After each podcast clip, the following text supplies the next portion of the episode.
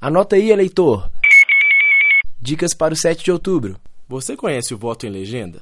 Essa é uma possibilidade para os eleitores que desejam eleger determinado partido, mas não têm um candidato específico. Neste ano, é possível adotar essa estratégia para os cargos de deputado federal e estadual. Para isso, basta digitar os dois primeiros números da legenda e teclar confirma.